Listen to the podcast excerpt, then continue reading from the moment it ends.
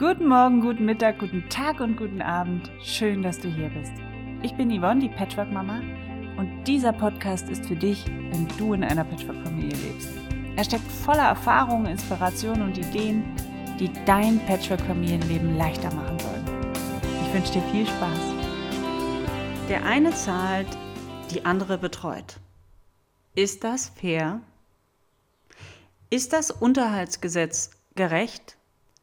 Und warum regen sich im Netz so viele Frauen über unsere Bundesfamilienministerin eigentlich so auf?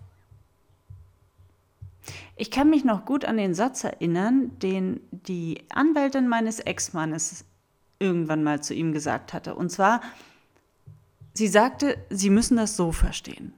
Wenn Sie Unterhalt zahlen, zahlen Sie nicht nur den Betrag, den Ihre Kinder brauchen, sondern auch Ihrer Ex-Frau einen Lohn dafür, dass sie ihre gemeinsamen Kinder betreut. Als ich das hörte, war ich so richtig geschockt. Erstens, ich hatte überhaupt nicht vor, meine Kinder allein zu betreuen und meinen Ex-Mann aus die Pflicht zu nehmen. Zweitens, mein Ex-Mann wurde zum Zahlmeister degradiert, der das Gefühl hatte, die finanzielle Verantwortung allein für die ganze Familie tragen zu müssen. Und drittens, dieser Satz versetzte meinen Ex-Mann in die Position eines Arbeitgebers und mich in die des Arbeitnehmers oder der Arbeitnehmerin. Als selbstständige Unternehmerin wollte ich überhaupt nicht in irgendeine Rolle gedrängt werden. Für mich war zum Beispiel von Anfang an klar gewesen, dass mein Ex-Mann für unsere Kinder, die ja hauptsächlich bei mir wohnen, Unterhalt zahlt, aber auf gar keinen Fall für mich. Ich meine, ein Mann ist schließlich keine Altersvorsorge. Beziehungsweise in diesem Fall müsste man ja eher sagen Alltagsversorger einer Frau. Das ist ein Klischee, mit dem wir gerne aufräumen dürfen. Weder für ihn noch für mich fühlte sich das Unterhaltsgesetz und Umgangsrecht fair an. Ich meine, unsere Scheidung ist jetzt sechs, sieben, sieben Jahre her. Und da war das Unterhaltsgesetz immer noch das gleiche oder das umgangsgerecht wie heute. Und uns war eigentlich klar, dass wir eigene Entscheidungen darüber treffen müssen. Das hat viele Diskussionen gekostet, das hat auch lange gedauert, das wird auch immer mal wieder diskutiert. Aber uns war klar, wir müssen eine eigene Entscheidung treffen, die sich fair für beide Seiten anfühlt. Und genauso sind wir auch mit dem Umgang. Also Umgang, das ist eigentlich ein Wort, was mir überhaupt nicht gefällt, aber Besuchsrecht gefällt mir noch viel, viel weniger. Ja, also auch den Umgang, den haben wir einfach selbst vereinbart. Beziehungsweise machen das heute ja die Kinder. Jetzt sind sie so alt, dass sie das selber entscheiden. Also das Unterhaltsgesetz und das Umgangsrecht stammen aus einer Zeit, als die Rollen zwischen den Geschlechtern noch ganz klar definiert waren.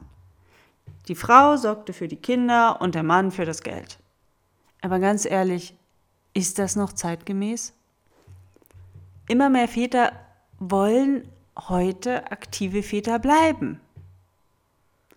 Sie wollen ihre Kinder im Alltag begleiten. Sie wollen sie aufwachsen sehen, so wie wir Mütter natürlich auch, ja? Und das auch nach einer Trennung. Sie engagieren sich in der Kita, in der Schule, gehen mit den Kindern zum Arzt, bleiben zu Hause, wenn sie krank sind, begleiten sie zu den Freizeitaktivitäten am Nachmittag, wollen sie abends ins Bett bringen, eine gute Nachtgeschichte vorlesen und so weiter. Die meisten Väter haben heute keine Lust mehr auf die Sugar Daddy Rolle, ja, der jedes zweite Wochenende seine Kinder für ein paar Stunden bespaßt. Aber hierzulande werden sie immer noch in diese Rollen gedrängt. Und was wollen Mütter? Entlastung im Alltag. Sie möchten nicht alles alleine stemmen müssen, Haushalt, Kinder, Job. Ich meine, aber wie soll das gehen, wenn sie die Betreuung der Kinder größtenteils alleine übernehmen? Und das hat jetzt auch die Politik erkannt. Endlich. Wir diskutieren ja aktuell viel über das Wechselmodell, das in meinen Augen immer noch nicht der Weisheit letzter Schluss ist. Ähm, darüber habe ich aber in meinem letzten Beitrag schon ähm, erzählt. Und eine Reform des Unterhaltsgesetzes wird aktuell auch angestrebt, ja, wie unsere Bundesfamilienministerin Franziska Giffey von der SPD in einem Interview kürzlich zu erkennen gab. Denn sie findet es ungerecht, dass Väter auch dann den vollen Unterhalt zahlen müssen, wenn sie viel Zeit mit dem Kind verbringen. Und ausgerechnet diese Aussage der Ministerin hat die Gemüter vieler Feministinnen in den sozialen Netzwerken erhitzt. Da wird gemeckert und geschimpft, was das Zeug hält. Da wird gesagt, ihre Aussage sei ein Schlag ins Gesicht jeder Alleinerziehenden. Und sie soll sich doch lieber um die Väter kümmern, die keinen Unterhalt zahlen. Ja, das stimmt. Um diese Väter darf sie sich ruhig auch kümmern. Und ich bin sicher, das wird sie.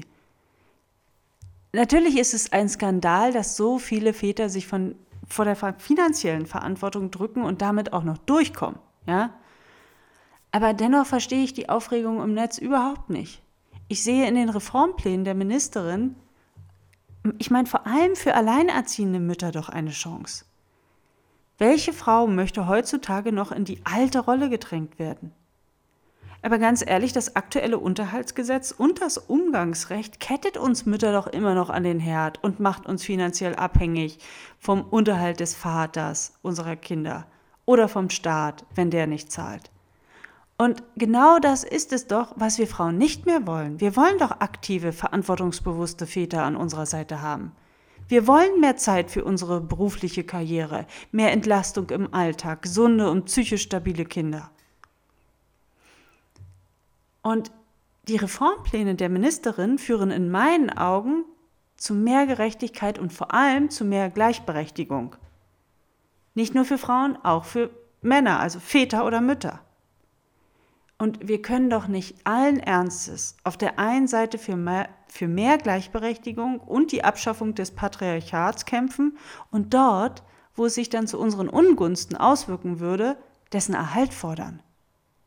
Und an anderer Stelle wiederum plädieren wir dann dafür, dass die Väter nach der Elternzeit oder nach der Geburt Elternzeit nehmen, dass sie in Teilzeit ähm, arbeiten, dass sie genauso wie wir den Haushalt schmeißen. Ich meine, was wollen wir denn nun? Wollen wir Väter in Verantwortung mit Gleichberechtigung und Fairness oder doch lieber in traditionelle alte Muster stecken bleiben?